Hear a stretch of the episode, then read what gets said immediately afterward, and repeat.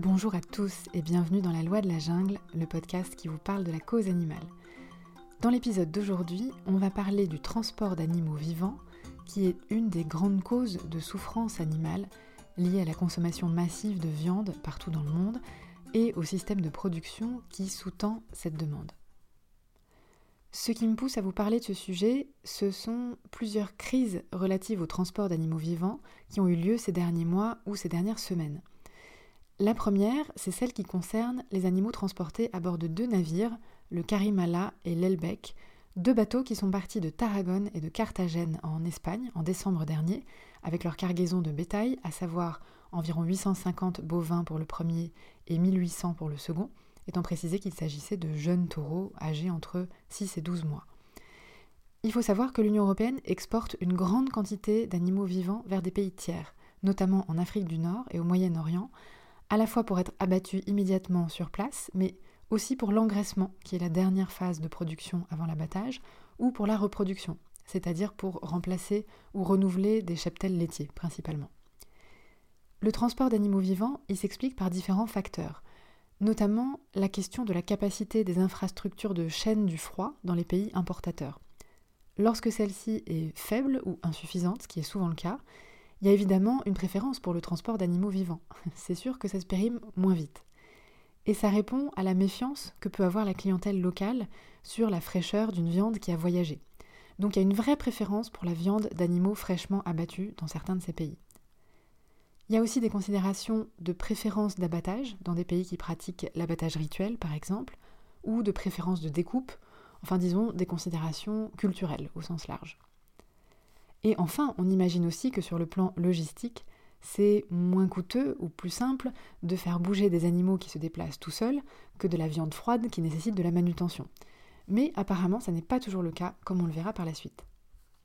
Bref, ces deux navires, le Karimala et l'Elbek, se sont rendus en Turquie, puis en Libye, mais leurs cargaisons ont été refusées dans ces deux pays en raison d'une suspicion de fièvre catarrhale, non pas parce que les animaux ont été contrôlés positivement à cette maladie, mais parce qu'il était indiqué sur leur documentation sanitaire qu'ils provenaient d'une région d'Espagne non exempte de cette maladie depuis plus de 24 mois, ce qui en plus était apparemment une information erronée.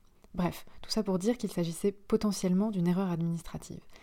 Et ils sont donc repartis en mer Méditerranée, où ils ont erré pendant deux mois pour le Karimala et trois mois pour l'Elbec, ne trouvant pas de port qui les acceptait, ni de nouvel acheteur pour leur cargaison de bétail.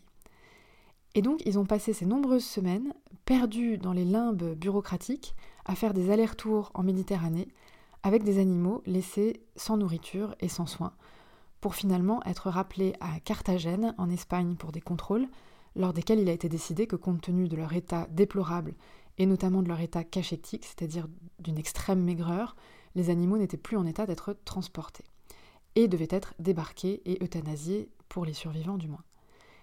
C'est ce qui s'est passé pour les animaux du Karimala qui ont été débarqués et euthanasiés autour du 10 mars, alors que le propriétaire tentait de trouver un autre acheteur et de les réexporter quand même. Et concernant le vaisseau Elbeck, un peu moins de 200 animaux étaient déjà morts pendant le transport et avaient été coupés en morceaux et jetés par-dessus bord, mais il restait autour de 1600 bovins encore vivants, enfin vivants.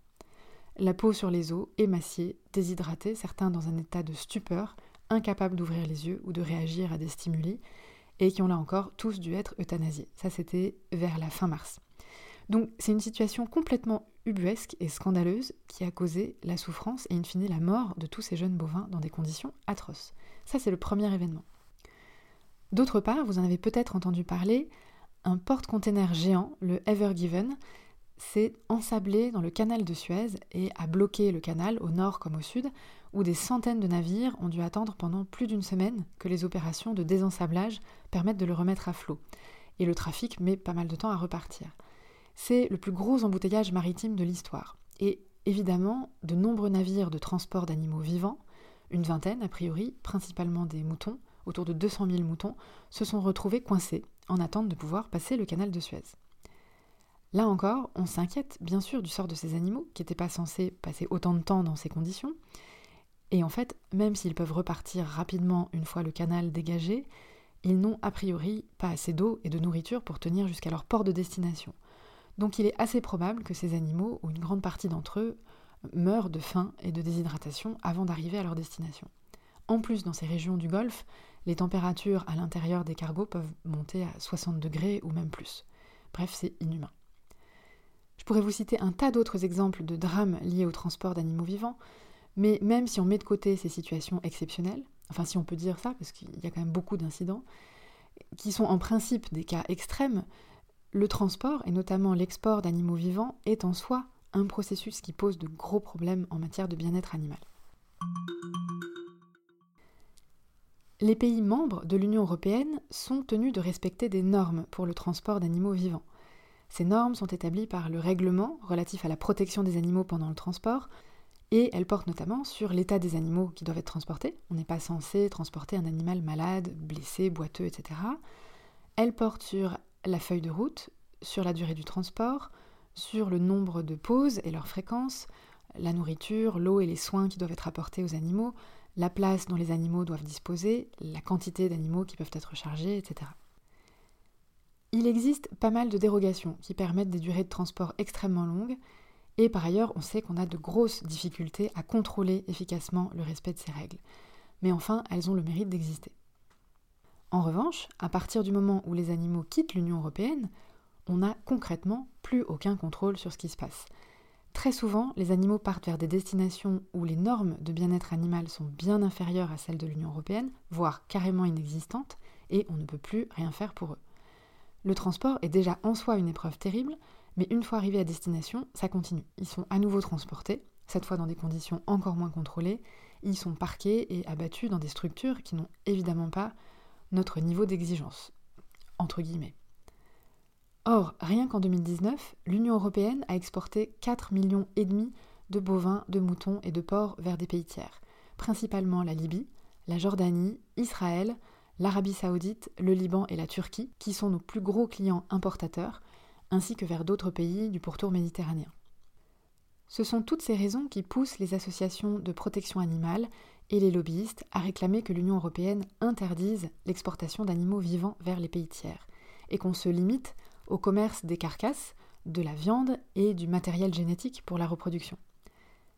En effet, non seulement c'est ce qui serait souhaitable pour le bien-être animal, mais il semblerait que ce soit aussi plus efficace sur le plan économique. Les interruptions du transport d'animaux vivants sont de plus en plus fréquentes pendant les mois d'été, à cause de températures de plus en plus élevées qui ne permettent pas de transporter les animaux, en tout cas selon les critères européens. Certaines études menées sur le transport de porcs, de chevaux ou encore d'agneaux montre qu'il est plus rentable de transporter des carcasses et de la viande que des animaux vivants, et que c'est aussi moins nocif pour l'environnement en termes d'émissions de CO2. Et enfin, le transport d'animaux est considéré, et de plus en plus, comme vous pouvez l'imaginer, comme un vecteur de transmission de maladies, parce que les animaux sont transportés partout dans le monde, et parce que leur système immunitaire est affaibli par les conditions de transport, ce qui rend le développement et la propagation des maladies plus fréquents. Il existe quelques exemples de pays qui se sont lancés dans cette transition. Le premier, c'est le Royaume-Uni, qui entre 2006 et 2013 a réorganisé complètement son marché intérieur pour l'utilisation des veaux mâles de vaches laitières et qui a réussi, en travaillant sur de nouveaux débouchés avec tous les acteurs du secteur, à diminuer les exportations et donc le transport de ces veaux de 90%. Ils ont réussi à rendre ces débouchés plus profitables que l'export et c'est pour ça que ça marche bien sûr. Et l'autre exemple, c'est la Nouvelle-Zélande, qui a interdit les exportations de moutons vivants en 2003, justement après une crise un peu comme celle que je vous ai décrite en début d'épisode, mais en bien pire, puisque pour eux c'est une cargaison de 57 000 moutons qui a été refusée par l'Arabie saoudite, ce qui a donné lieu à un retard de transport de deux mois, durant lequel des milliers et des milliers d'animaux sont morts dans des conditions atroces.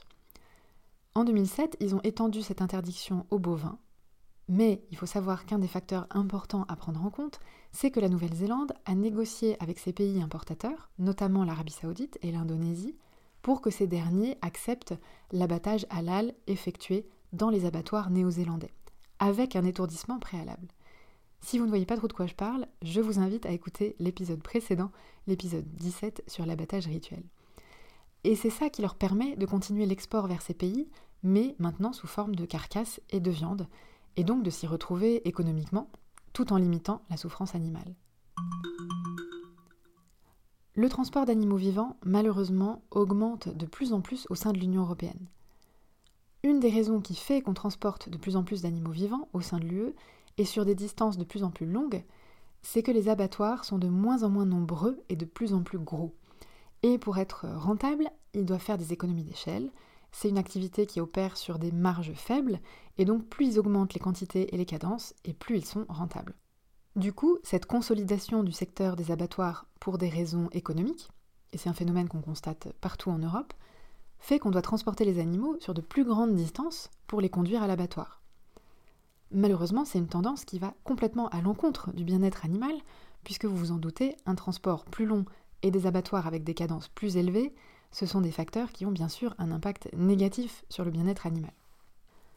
Comme je l'ai mentionné dans l'épisode précédent, l'épisode 17 sur euh, l'abattage rituel, l'Union européenne est sur le point de revoir sa réglementation sur le bien-être animal dans le cadre de sa stratégie Farm to Fork, de la ferme à la fourchette, et le transport d'animaux vivants entre dans le scope de cette révision, et notamment le fameux règlement européen dont je vous ai parlé un peu plus tôt.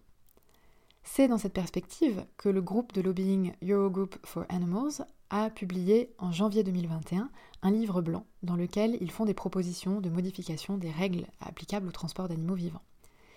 Ils demandent notamment que la durée du transport soit limitée à 8 heures. Ils demandent aussi l'interdiction du transport des animaux non sevrés, c'est-à-dire les très jeunes animaux qui ont encore besoin de téter leur mère, la réduction de la durée du transport pour les animaux en fin de carrière, et bien sûr l'amélioration des conditions de transport de manière générale. Si vous voulez parcourir en détail ce livre blanc, je vous mets bien sûr un lien dans les notes de l'épisode. L'idée étant à terme de lancer une transition vers un commerce des carcasses, de la viande et du matériel génétique, et non plus des animaux vivants.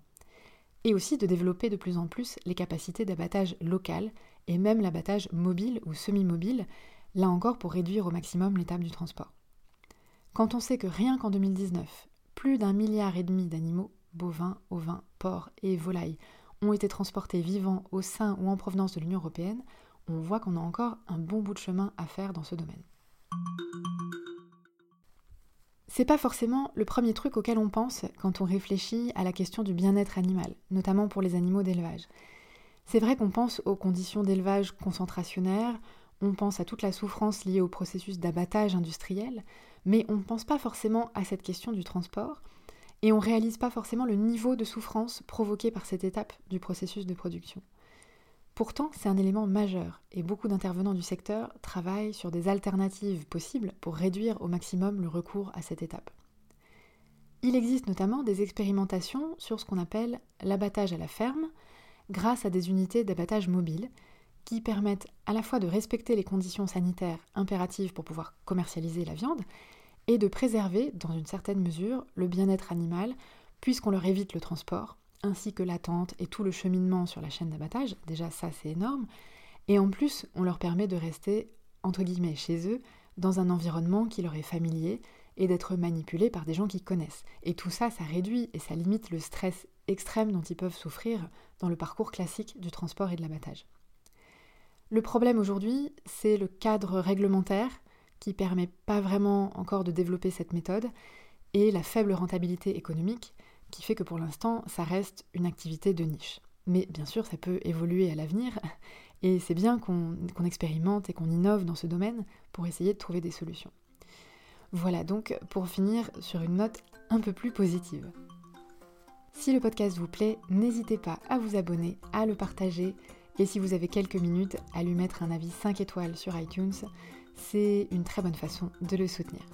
Vous pouvez aussi me retrouver sur Twitter, at la loi de la jungle, et sur Instagram, at insta loi de la jungle, si vous voulez me suivre ou m'adresser des messages. Merci de m'avoir écouté et je vous dis à bientôt. Bye bye.